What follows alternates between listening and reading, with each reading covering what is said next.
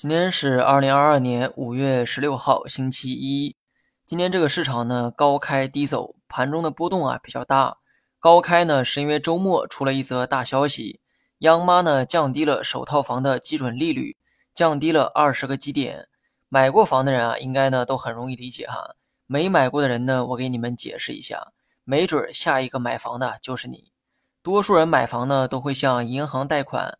目前的利率一般是在基准利率的前提之下加点构成，至于加多少点，不同的银行有不一样的标准。目前的基准利率啊是百分之四点六，也就是说各个银行可以在四点六的基础之上进行加点。但现在央妈降低了二十个基点的利率，最低可以达到百分之四点四，银行加点的话也是在四点四的基础上进行加点。那么说白了，央妈呢换了一个姿势啊去降息，只不过是针对购买首套房的人去降息，二套以上不享受这个待遇。消息呢利好地产，所以地产股表现明显强于市场。虽然买房投资的时代啊已经过去了，但如果你是刚需人群，今年的这个政策的确是非常友好，因为央妈采用了这种方式去降息，所以市场就有了进一步的联想。认为本月二十号一年期的 LPR 利息可能也会下降，但是呢，很可惜哈，今天央妈开展的一年期麻辣粉操作当中，利率与上期保持不变。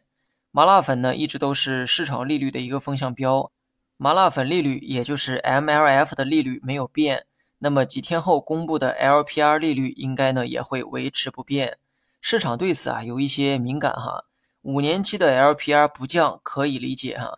毕竟用特殊的方式给首套房降息了，但是一年期 LPR 也不下降的话，市场呢就多少有了一些抵触的情绪，认为政策手段过于保守，所以今天的市场呈现出了高开低走的状态。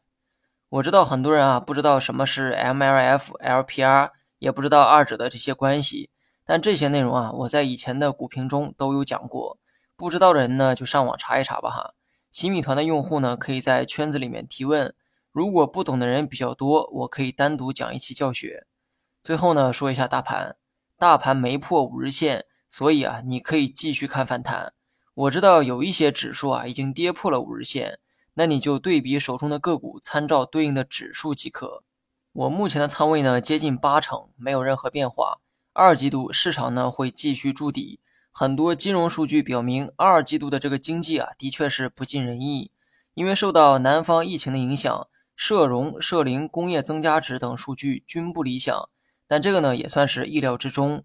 回想一下，二零二零年春节后的数据不一样也很惨吗？这两个时间段都是因为疫情导致经济表现很差，甚至今年的五月份数据估计呢也好不到哪去。